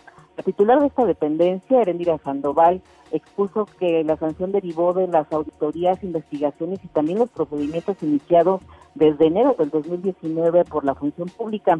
Precisó que en sus investigaciones se acredita que el servidor público omitió declarar cuentas bancarias a nombre precisamente de dos dependientes económicos. Y bueno, cabe recordar que el pasado mes de diciembre también la Secretaría de la Función Pública reportó la destitución e inhabilitación también por 10 años de Miguel Ángel Lozada Aguilar, el director también de Pemex Exploración y Producción, y bueno, también por su presunta responsabilidad en este caso de la estafa maestra. Y bueno, el día de hoy, pues la Función Pública anuncia este otro caso. El reporte que tengo, Ana Francisca. Te agradezco mucho, Hatsiri. Buenas tardes. Gracias, un abrazo. Gracias. Por cierto, hablando de la estafa maestra, ya que estamos en estos temas, hay información nueva relevante sobre el caso de la exsecretaria de la SEDATU, Rosario Robles. René Cruz, ¿cómo estás? Buenas tardes, saludo con mucho gusto. Igualmente, Ana Francisca, amigos del auditorio, muy buenas tardes. En efecto, eh, Rosario Robles interpuso un nuevo juicio de amparo para apelar la resolución de la magistrada Cristina Porras Orriozola, titular del Tercer Tribunal Unitario en materia penal, quien en el mes de diciembre ratificó la medida de prisión preventiva justificada que le impuso el juez Felipe de Jesús Delgadillo Padierna. La demanda de garantías fue admitida a trámite el pasado 9 de enero por el magistrado José Alfonso Montalvo Martínez, titular del primer tribunal unitario en materia, en materia penal, quien concedió la suspensión solo para el efecto de que la exsecretaria de Desarrollo Social quede a disposición del órgano jurisdiccional. Al respecto, Julio Hernández Barros, abogado de Robles Berlanga, explicó que con este nuevo amparo buscan que a su cliente se le conceda una medida cautelar distinta a la de prisión preventiva. Vamos a escuchar. Adelante. Pues de este amparo nosotros promovemos que quede sin efecto la resolución del unitario, pues para el efecto de que se conceda la, la medida, ¿no? La medida cautelar distinta de la prisión preventiva. Oiga, y estoy viendo que le concede la suspensión, el, el magistrado le concede la suspensión a Rosario. ¿Esto qué implica? Eso implica solamente que en cuanto a su libertad personal está a disposición del juzgado de distrito, no, no, o sea, del juez federal, del tribunal federal, perdón. Ajá, del tribunal. No tiene mayor, ah, del colegiado, perdón, no tiene mayores implicaciones, ¿eh? Asimismo, Ana Francisca, el magistrado Montalvo Martínez fijó como fecha para la audiencia incidental el 15 de enero a las 12.15 horas, fecha en pues la que resolverá si le concede la suspensión definitiva. Cabe recordar que la magistrada Cristina Porras determinó mantener en prisión a Rosario Robles a pesar de que reconoció que Delgadillo Padierna se extralimitó y que su decisión fue ilegal, que la licencia de conducir es falsa y que hay incongruencias en la medida cautelar impuesta. Ana Francisca, el reporte que tengo. Gracias, René. Buenas tardes. Un abrazo. No es suficiente abrir una universidad para que los alumnos reciban una educación adecuada y de calidad. Así lo consideró aquí en directo Miguel Sekel, director del Centro de Estudios Educativos y Sociales, con respecto al análisis que hicieron de varias universidades estatales, entre las que se incluyó la Universidad Autónoma de la Ciudad de México, que salió pues muy mal evaluada de acuerdo con datos oficiales. Es muy fácil hacer promesas pero es muy mucho más difícil cumplirlas y cumplirlas en serio. Una universidad se puede abrir, hay que cumplir con ciertas reglas y se puede abrir, pero eso no implica que los alumnos que van ahí reciban una educación y en casos muy extremos incluso puede implicar que ni siquiera tengan derecho a un título profesional o a una cédula profesional. En el caso de la Universidad de la Ciudad de México encontramos no lo segundo, no es extremo, pero sí encontramos un caso en donde por ampliar la cobertura se abren lugares en una universidad, pero pues los resultados educativos son muy muy dudosos. Será este jueves 16 de enero cuando el fiscal de Estados Unidos, William Barr, regrese aquí a la Ciudad de México, la segunda vez que vendría de, visita oficial, por supuesto, como seguimiento a la reunión que tuvo en diciembre con el presidente Andrés Manuel López Obrador y parte del Gabinete de Seguridad para revisar el combate al tráfico de armas y la inseguridad. Todo esto un poco se dio en el contexto de la masacre mm, a la familia Levarón y Langford allá en Bavispe, Sonora. Y bueno, pues por supuesto estaremos muy pendientes de que suceda esta ocasión, en esta ocasión con la visita de William Barr, fiscal de Estados Unidos. Y el canciller Marcelo Ebrard desmintió que el gobierno iraní busque acercamientos con autoridades mexicanas, como lo señaló una pues muy prestigiada eh, eh, columnista y periodista estadounidense Mary Anastasia O'Grady en el periódico The Wall Street Journal. No, no ha habido ningún acercamiento, esa nota es falsa. Así tal cual, esa nota es falsa. Bueno, eh, oigan, no sé si tuvieron oportunidad de escuchar el festejo del presidente Andrés Manuel López Obrador, que compartió hace ratito en sus redes sociales, en su cuenta de Twitter, de, eh, de la del cumpleaños de la escritora Beatriz Gutiérrez Müller, también su esposa Beatriz Gutiérrez Müller. Eh, fueron a comer, fueron a comer al Cardenal y esto es lo que subieron. Eh, rayó eh, Beatriz hoy en su cumpleaños comida en el Cardenal. Este, la edad eh, no llega al tostón, pero muchas felicidades. ¿eh? Un beso y apagar la velita. ¿Me No, tú. Soplo. Eso. Bueno, ¿qué tal? ¿Qué tal con que se rayó? ¿No? Eso me gustó mucho. Se rayó y no llega al tostón también. Bueno, pues ahí está el, la celebración de Beatriz Gutiérrez Müller ahí, este, pues en el Cardenal con su esposo, el presidente Andrés Manuel. López Obrador. Vamos a la pausa a las 6 con 18 al regresar. Torreón, Torreón, ¿qué va a pasar con el operativo Mochila Segura? ¿Qué nos dice lo que sucedió en Torreón el viernes pasado? Vamos, vamos con ese análisis. En directo con Ana Francisca Vega por MBS Noticias. En un momento regresamos. Continúas escuchando en directo con Ana Francisca Vega por MBS Noticias.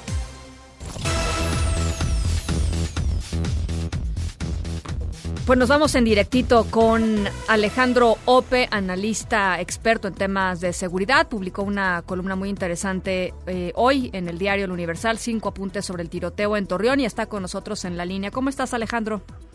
¿Qué tal, eh, eh, Ana Francisca? Qué, gusto estar contigo, qué gusto hablar con tu auditorio. Igualmente, Alejandro. Pues fíjate que me pareció muy interesante el, el análisis que haces a partir de, de, literalmente te clavaste en una búsqueda... Eh, eh, bibliográfica o una búsqueda hemerográfica de los últimos casos en México, si es que había casos en México parecidos a lo que sucedió el viernes pasado con este chico eh, en Torreón y, y, y, das con pues con datos interesantes sobre la excepcionalidad de lo que pasó. Así es, Ana Francisca, me, me, me puse a buscar eh, di con cinco casos del año 2000 a la fecha. eh, y por esto, digo, la, la restricción es eh, un eh, tiroteo en una escuela provocado ya sea por un eh, por un estudiante, por un maestro, por un o por un padre de familia. Uh -huh. Y di con cinco casos. No el más reciente se dio en Monterrey en 2017. Uh -huh. eh, es un caso que tal vez parte de la auditorio recordará. Sí. pero sí, en, en, realidad son excepcionales, sobre todo si se le compara con Estados Unidos, ¿no? Que el año pasado, digo, el año pasado hubo más de 50 tiroteos en escuelas, ¿no? Donde ahí sí es un fenómeno bastante frecuente, no, provocado fundamentalmente pues por la por la alta disponibilidad de armas de fuego, ¿no? Uh -huh. En el país vecino. Uh -huh. eh, y esto, digamos, dado que este si estamos ante un caso, pues casos que son pues son extraordinarios, pues habría que tener prudencia a la hora de, de buscar explicaciones, ¿no? Eh, yo creo que difícilmente está conectado con algún fenómeno sociológico amplio, ¿no? Eh, el, el, uso de los videojuegos, que fue lo que sugirió el, el gobernador Riquelme inicialmente al conocer noticias de, la tragedia, pues no, no tiene muchas patas, ¿no? Hay miles, millones de niños, adolescentes que juegan videojuegos, algunos con contenido gráfico y violento, y pues no, muy pocos no agarran, pasan de lo virtual a lo real, agarran una pistola de verdad y, van y, tirotean, ¿no? Mismo caso, digamos, lo que se sugirió es que nació en un entorno de guerra, pues sí, a lo mejor, pero eh, también miles de otros niños de la laguna, ¿no? y, tampoco, tampoco tienen este tipo de comportamientos. ¿no? Yo creo que aquí hay, una historia personal, eh, familiar que no conocemos y que eh, sin conocerla es difícil hacer juicios de valor. ¿no? También yo creo que es, entonces, dado también, dado que se trata de fenómenos extraordinarios, pues habría que pensar yo con prudencia la respuesta, ¿no? Imponer un programa, digamos, de alcance masivo como Mochila Segura, ¿no? Que eh, atenta en muchos sentidos contra los, derechos eh, constitucionales de los estudiantes, que eh, genera una genera pues, un sentimiento de desconfianza entre eh, los actores del sistema educativo, entre padres de familia, estudiantes, eh, maestros, eh, directivos, pues yo creo que no es, no es necesariamente la mejor respuesta. La uh respuesta pasaría más más bien por capacitar a los docentes para identificar casos de, de esta naturaleza, en ofrecer mejores servicios de salud mental, en mejorar la relación eh, fortalecer la relación entre la escuela y, los padres de familia, etcétera, ¿no? Yo creo que esto requiere otro tipo de aproximaciones, ¿no? Ahora, eh, eh, Alejandro, a la gente le gusta el operativo Mochila Segura, es muy impresionante. Digo, que aquí nos escuchan en, Torreón y hicimos esta conversación, llevamos un poco esta conversación el viernes pasado y los, los padres de familia, los tutores, o sea, la gente que está, los adultos responsables, les parece muy atractivo esto esto de, de, una revisión este, sistemática de las mochilas de, los niños. lo que pasa es que, digamos, a ver, déjame, cuando se ha intentado, eh, son operativos que son muy costosos, que requieren mucho personal y que mm, duran unas cuantas semanas y luego son abandonados. Eh, que y, en, la mayoría de los casos no se da con pues no se da con armas de fuego no se da con droga no se da con armas blancas no se da con con algo que pueda poner en peligro al al, resto de los estudiantes o los profesores. Eh, y sí de nuevo sí sí eh, manda el mensaje de que se puede violar la, los derechos constitucionales de los estudiantes pues, de manera reiterada y sistemática no lo que yo yo creo que no hay mucha evidencia de que prevenga violencia escolar, este tipo, que prevenga diversas formas de violencia escolar, ¿no? Porque de nuevo, ese sí es un problema serio, o sea, sí hay múltiples formas de acoso, eh, de acoso y violencia escolar que sí habría que estar atendiendo. ¿Qué dices tú? tú en, tu, columna hablas de, de 1. casi 1.4 millones de casos reportados en el 2014, ¿no? Que es la última son, medición. Esto proviene del ECOPRED, de la encuesta de, de cohesión social para la prevención de la violencia y la delincuencia. Eh, eh, en efecto, es una encuesta que se levantó en 47 zonas urbanas del país y aproximadamente una tercera parte de los jóvenes que acudían a la escuela entre 12 y 18 años en esas ciudades eh, tenía, habían enfrentado algún, alguna forma de acoso o violencia escolar, ¿no? Eh, entonces ahí sí estamos ante un fenómeno masivo, ahí sí es algo que se debería estar atendiendo con urgencia, eh, sí es un problema serio, o sea, muchos niños, eh, niñas adolescentes pasan pues por por muy, pasan, enfrentan pues, condiciones de violencia en su escuela, en un lugar que debería ser seguro, eso sí debería estarse atendiendo, eh, de nuevo fortaleciendo vínculos entre padres de familia entre, padres de familia y la escuela ofreciendo servicios de salud mental ese, eh, ese dato también ese dato lo das eh, es, tu número 5 digamos no es tu, es, es, tu, es, tu punto un problema yo creo que esto sí nos debe servir recordatorio que sí hay un problema de salud mental en el país no sí. Eh, entre se estima que más o menos uno de cada cuatro adolescentes entre 12 y 18 años enfrenta o ha enfrentado eh, alguna algún padecimiento de salud mental, digamos, en, el transcurso de su adolescencia. Ansiedad, eh, depresión, este, pensamientos suicidios. Uno de cada cuatro. Uno de cada cuatro. ¿no? y, y, la realidad es que muy pocos de esos son detectados, muy pocos de esos, solo 15% más o menos recibe atención adecuada. Eh, y el gasto público en salud mental es muy bajo, solo 2% todo el gasto en salud del país eh, eh, se dedica a salud mental, ¿no?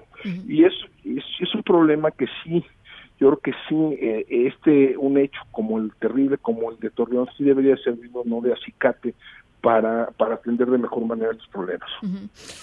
Bueno, pues eh, ahí está eh, el, ahora sí que el, eh, el, granito y el aporte al debate público. Me interesaba mucho platicar contigo porque creo que sí se volcó un poco la conversación a una, a una conversación muy reactiva en torno a lo que se tendría que hacer cuando, cuando en realidad lo que nos dicen los datos con respecto a Torreón es que tiene que haber prudencia, no nada más en el análisis, sino sobre todo, y más importante, en la implementación de lo que se tenga que implementar para que algo así no ocurra otra vez, ¿no? Ah, claro. O sea. Sí, no, sin duda. O sea, yo creo que no, no hay que desbordarse en la respuesta, ¿no? Bueno. Eh, no hay que desbordarse en la respuesta, hay que ser prudente, hay que analizar con, con cuidado los datos y tratar de, de eh, enfrentar los problemas que sí que sí están presentes, ¿no? Eh, y no, no nada más dejarse llevar con, con los casos, digamos, que son de excepción. ¿no? Bueno, pues ahí está Alejandro Ope, analista en seguridad. Gracias. Este, no hemos, no habíamos tenido oportunidad de platicar eh, ya, ya con el nuevo año. Te deseo lo mejor de verdad para este. Igualmente, Ana Francisca, feliz año, feliz año.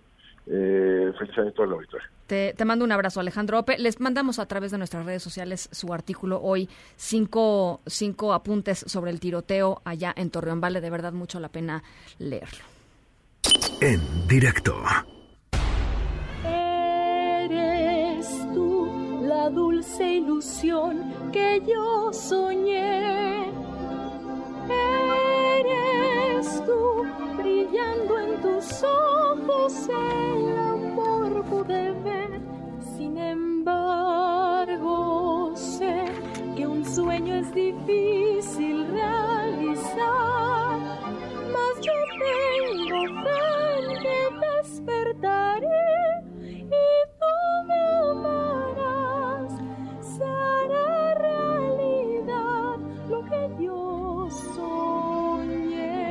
A ver, ¿quién no reconoce esta canción? Seguramente los millennials, a mi Daphne ya está haciendo cara de que yo no sé ni de qué es esto.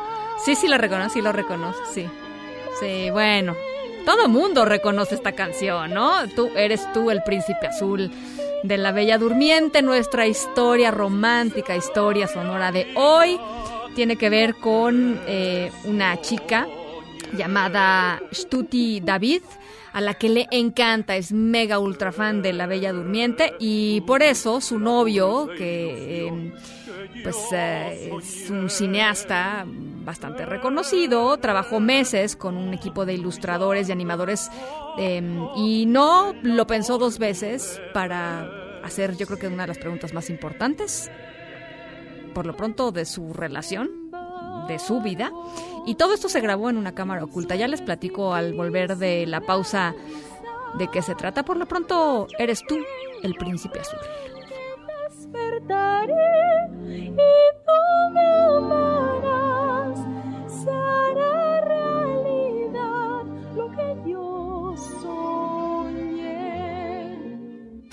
En directo con Ana Francisca Vega por MBS Noticias. En un momento regresamos. Continúas escuchando en directo con Ana Francisca Vega por MBS Noticias.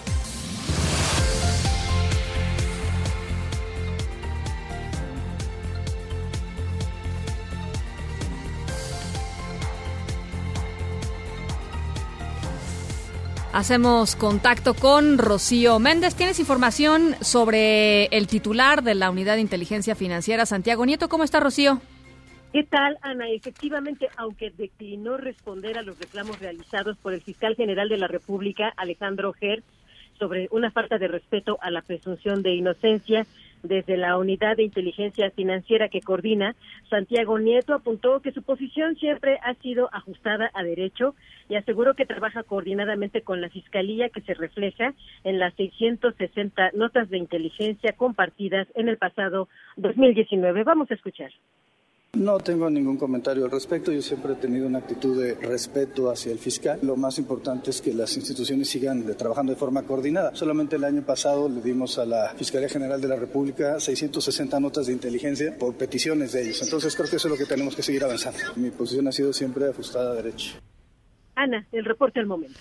Te agradezco mucho, Rocío. Buenas tardes. Epicentro. Epicentro Epicentro con León Krause. No, perdón, pero tenemos un pequeño errorcillo. No, no es epicentro con León Krause. Está aquí en cabina con nosotros Enrique Rodríguez con su edicto. ¿Cómo estás? ¿Cómo estás, Ana? No, no me ofende en lo absoluto la, la comparación. Admiro mucho a León. Y eh, bueno, buenas tardes. Justamente de lo que hablaba eh, en Rocío en su nota eh, respecto a las declaraciones de hace un par de horas de Santiago Nieto, eh, es el comentario de esta semana, Ana, y tiene que ver con que hace unos días eh, Alejandro Hertz, en una reunión, la tradicional que se da con el cuerpo diplomático al inicio de cada año, con cónsules y embajadores de México acreditados en el extranjero, que se dio tuvo lugar en la Cancillería. Alejandro Hertz eh, contestó una pregunta muy directa respecto a los procedimientos penales que tiene la responsabilidad la Fiscalía General de la República de llevar a buen puerto para fincar eh, procesos que sean pulcros, que respeten el debido proceso.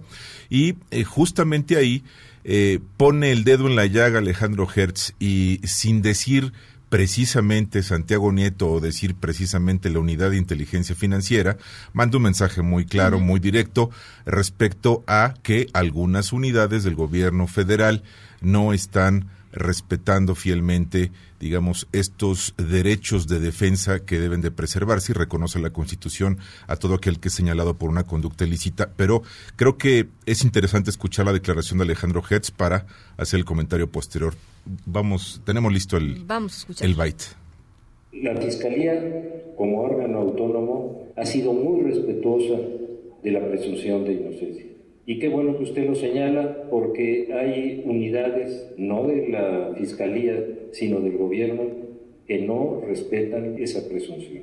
Así que se los haremos saber de parte de usted para ver si, si nos hacen un poco más de caso. Porque nosotros sí lo tenemos muy claro porque, y no, no hacemos ese tipo de, de afirmaciones que vayan contra la presunción de inocencia.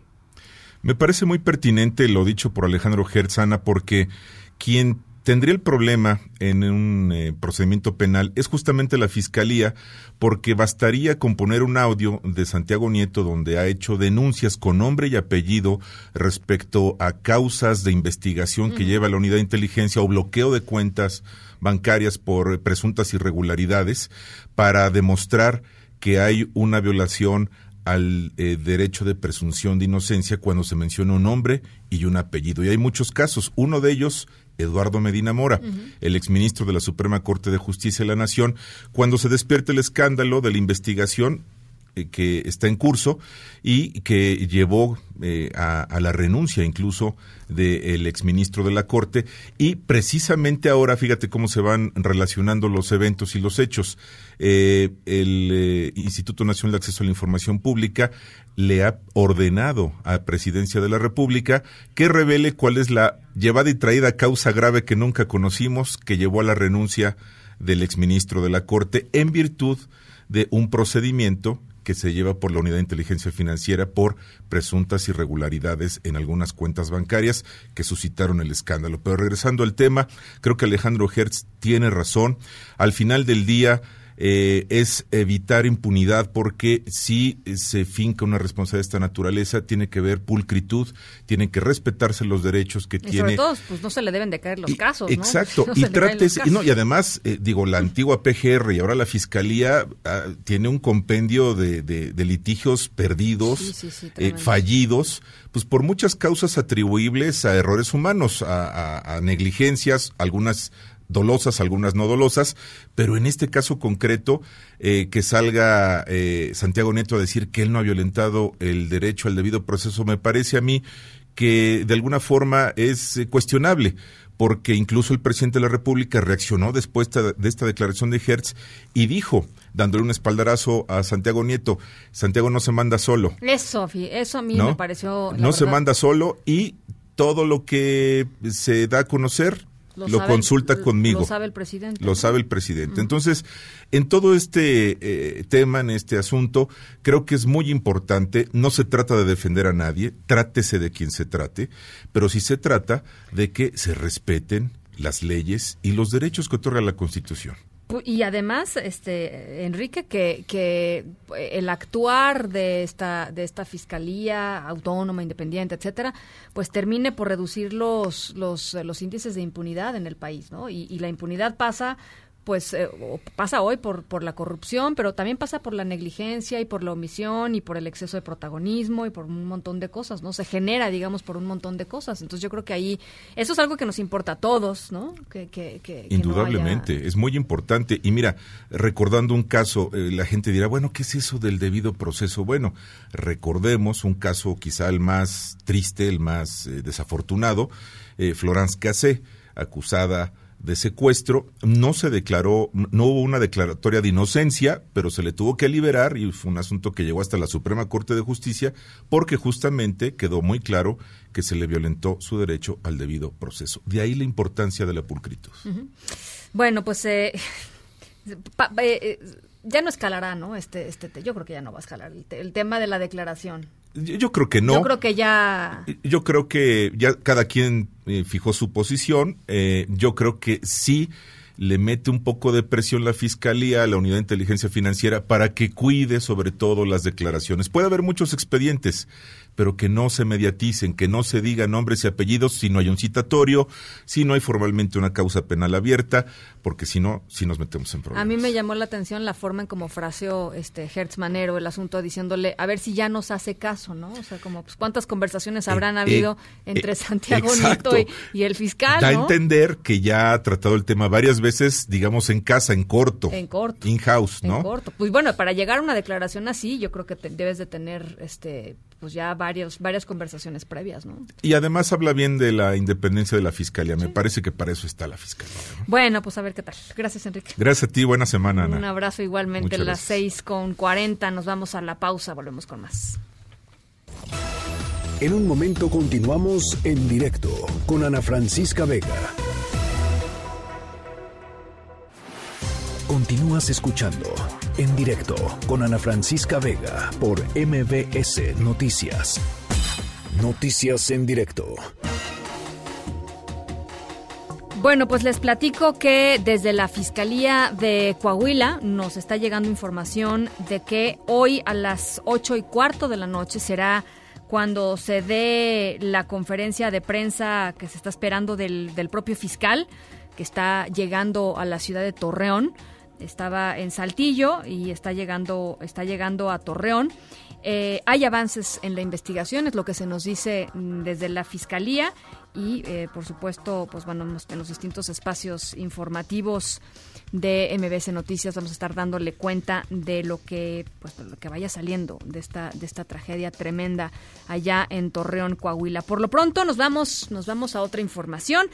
Claudia Sheinbaum, la jefa de gobierno de la Ciudad de México, dijo que se llegará a fondo sobre posibles irregularidades en la gestión de nóminas de los trabajadores que, de acuerdo con eh, lo que dijo, se cometieron durante la administración del ahora senador Miguel Ángel Mancera. Adrián Jiménez, ¿cómo estás? Te saludo con mucho gusto. Buenas tardes.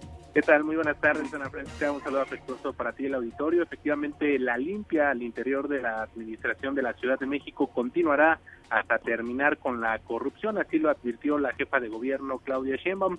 En entrevista, la mandataria capitalina informó que las irregularidades encontradas en el manejo de las nóminas de trabajadores durante la administración anterior serán investigadas y dijo se llegará hasta las últimas consecuencias. Vamos a escuchar parte de lo que mencionó. Adelante. Y mucho de esto tiene que ver con privilegios asociados a la corrupción que se dieron durante la administración pasada, en particular el uso de las nóminas. Entonces allí hay una investigación de la Contraloría General con ahora la Fiscalía General, hay las investigaciones que se están haciendo y distintas órdenes de aprehensión. Recuerden que hay seis personas de la anterior Secretaría de Finanzas que hoy están en prisión precisamente por acciones que tuvieron que ver con corrupción en el uso de la nómina y en el uso de los recursos de la Secretaría de Finanzas asociados al personal. De igual manera, la funcionaria precisó que en coordinación con el Congreso de la Ciudad de México seguirán trabajando para integrar y nombrar a los titulares de las fiscalías anticorrupción y la electoral. Escuchemos. Este es un tema de justicia y es un tema de honestidad y por eso ahí la Fiscalía General y estamos ya por enviar al Congreso, eh, trabajar junto con el Congreso lo que tiene que ver con la Fiscalía Anticorrupción y la Fiscalía por Delitos Electorales, que son las dos fiscalías que quedan por elegir por parte del Congreso de la Ciudad de México. Sheinbaum Pardo anticipó que se cerrará la puerta a la corrupción independientemente, señaló, de quien sea el próximo líder del Sindicato Único de Trabajadores del Gobierno de la Ciudad de México. Ana Francisca Auditorio, es la información que les tengo. Muchas gracias, Adrián. Buenas tardes. Abrazo. En directo.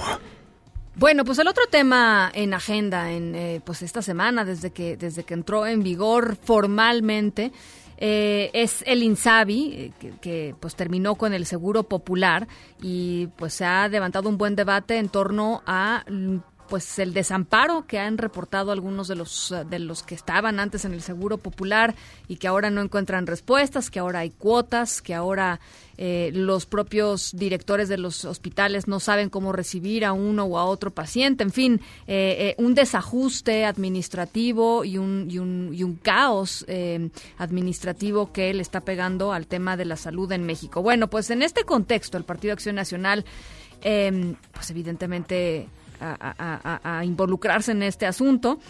Va a apoyar a ciudadanos que deseen presentar amparos por la desaparición del Seguro Popular y por la puesta en marcha del INSABI. Tú tienes este reporte, Ernestina Álvarez, ¿cómo estás? Así es, Ana Francisca. Buenas tardes para ti, para los amigos del auditorio. La dirigencia nacional del PAN va a apoyar a los ciudadanos que deseen presentar amparos por la falta de atención médica y el aumento en el costo de los servicios. Esto pues ante la desaparición del Seguro Popular y la puesta en marcha del Instituto de Salud para el Bienestar que entró en vigor el primero de enero sin reglas de operación. En entrevista con medios de comunicación, el líder panista Marco Cortés indicó que aún analizan todas las opciones legales que puedan revertir la desaparición del Seguro Popular y llamó al gobierno federal a que reconsidere la decisión, mejore y amplíe este programa social. Vamos a escuchar. Estaremos revisando las opciones legales posibles. Todas aquellas las haremos y evidentemente usando nuestra plataforma de nuestra página para que la gente de forma individual pudiera bajarlas. A todos los usuarios del Seguro Popular, Acción Nacional les dice que no están solos, que estaremos de su lado en la defensa de ese derecho en este momento está reunida la comisión permanente del PAN, en donde están analizando las razones de ocho de los diez gobernadores emanados de Acción Nacional para firmar o no el convenio del INSABI con el gobierno federal. A este encuentro pues acudieron los gobernadores de Aguascalientes, Baja California Sur, Chihuahua, Guanajuato, Querétaro, Quintana Roo, Tamaulipas y Yucatán. Hasta aquí el reporte. Oye, Ernestina, una pregunta. Si no lo firman, ¿qué pasa? Si no firman este convenio, no puede entrar en operación, al menos en esa entidad, eh, el, el INSABI, y es decir, esto, pues la gratuidad en algún momento de los servicios médicos del primer y segundo nivel, uh -huh. sobre todo porque este convenio establece cuántos recursos federales y cuántos recursos estatales van a utilizar para la atención médica de la población que no tenga seguridad social. Y esto es importante porque, corrígeme si, si me equivoco, pero eh, la gran mayoría de los recursos, eh, eh, a pesar de que, de que había una descentralización en los servicios de salud, la gran mayoría de los recursos continuaban siendo federales, ¿no? Entonces, si, si no aceptan, digamos, estas nuevas condiciones, pues probablemente esos recursos tampoco van a llegar, ¿no? Así es, uh -huh. la mayor parte de los recursos para atención médica en los estados es federal y hay que recordar que tan solo el INSABI va a tener un fondo de 40 mil millones de pesos para dar seguridad social a quien no la tenga. Uh -huh. Que 40 mil millones de pesos es menos de lo que tenía el Seguro Popular. Así es, porque la partida que tenía el Seguro Popular traía aparte un fondo para gastos catastróficos, Exacto. el cual pues ya fue etiquetado para otras áreas. Exactamente. Bueno, pues ahí está el meollo del asunto. Gracias, Ernestina. Buenas tardes. Te mando un abrazo. En directo. Bueno, pues eh, les platico que la Congregación de los Legionarios de Cristo eh, retiró su estado clerical al sacerdote Fernando Martínez Suárez después de conocer que abusó de al menos ocho niñas, imagínense nada más de esto, ocho niñas de entre 6 y 11 años de edad entre 1991 y 1993 en el Instituto Cumbres Loma, Ciudad de México. Esto lo dieron a conocer eh, hoy a través de un comunicado de prensa a la Oficina de Comunicación Internacional de los Legionarios de Cristo. Dice, eh, y leo textual, los Legionarios de Cristo asumirán la responsabilidad de que Fernando Martínez lleve una vida que corresponda a su condición de religioso que ha perdido el estado clerical y reafirma en su determinación de recorrer el camino difícil y exigente de la reparación y la sanación. Eh, dice además en otro, en otro punto, ya no podrá ejercer el ministerio sacerdotal, aunque por decisión de la Santa Sede sigue perteneciendo a los legionarios de Cristo. MBS Noticias. En directo.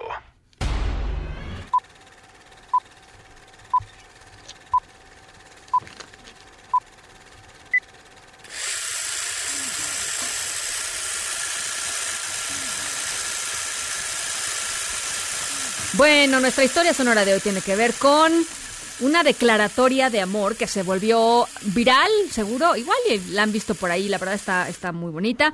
eh, porque fue una manera pues muy creativa de pedir matrimonio. Es un lo que hizo este, este chico, un cineasta, fue eh, trabajar con pues muchos artistas animadores para animar, animarse a sí mismo y animar la cara de su de su prometida eh, eh, en- y convertirla como en la película de la Bella Durmiente y de pronto invitó a su a su prometida a ver la Bella Durmiente estaban ahí en la sala y empezó a ver ella que pues en lugar de las caras conocidas de la Bella Durmiente y del Príncipe Azul y etcétera pues eran ella y su novio no animados en pantalla y estaba pues además rodeada de mucha gente que conocía, etcétera, y de repente, este, pues a la hora de la hora, a la hora del beso triunfal de la Bella Durmiente, este joven se levanta y abre una cajita y de la cajita aparece un brilloso eh, eh, anillo de diamantes.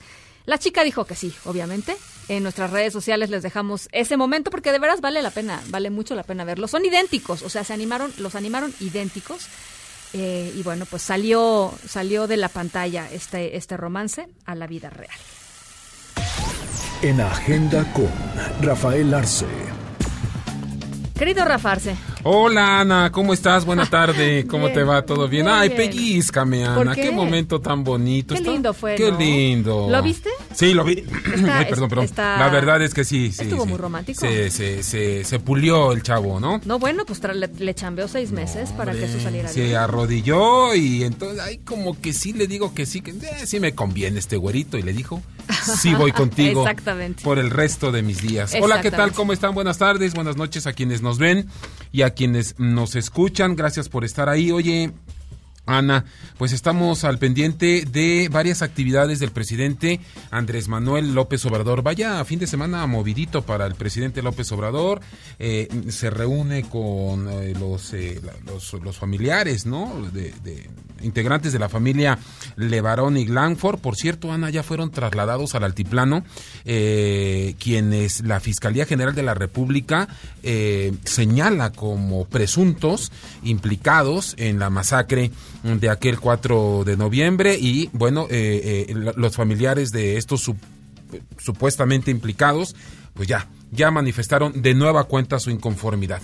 Ana, mañana eh, Andrés Manuel López Obrador dará a conocer los verdaderos motivos de la renuncia de Eduardo Medina Mora, del exministro Eduardo Medina Mora. Él tenía 10 días todavía, ¿no? O sea, Porque el, ¿de el qué nace INAI, esto? el INAI Adelante, dice, adelante. ¿no? No, no, Sí. no, adelante. No, no, por, favor, favor, pero por faltaba favor. más, Ana. No, bueno, a ver, el INAI en su resolución lo que le dice a él o a cualquier funcionario tiene 10 días para hacer pública esta información y el presidente dice mañana mismo. Mañana mismo daré a conocer por qué Eduardo Menida Medina Mora deja, dejó la, la silla de la Suprema Corte de Justicia mm, de la Nación. Importante, importante este asunto porque, bueno, ahí por ahí hubo una impugnación de un ciudadano.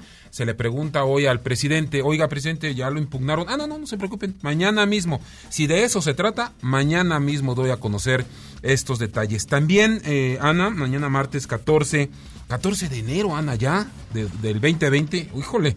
Híjole, se nos está acabando el año. No, no, no, no, es para tanto. Híjole, eh, Eh, el, eh, que, el que no quiere que regrese la vacación de veras. Oye, hoy, hoy llamó Silvano Aureoles, gobernador de Michoacán, a una reunión extraordinaria para. Él es el presidente de la Comisión de Seguridad dentro de la de la eh, de la Conago, exactamente. Mañana Andrés Manuel López, eh, eh, eh, bueno, perdón, eh, y hoy los gobernadores se reunieron con el secretario de Seguridad Ciudadana, Alfonso Durazo. Mañana López Obrador estará con ellos. ¿Cuál será el tema, Ana? ¿qué, qué, qué, qué chispa está por ahí a punto de tronar? Pues el Insabi, ¿no? El Insabi.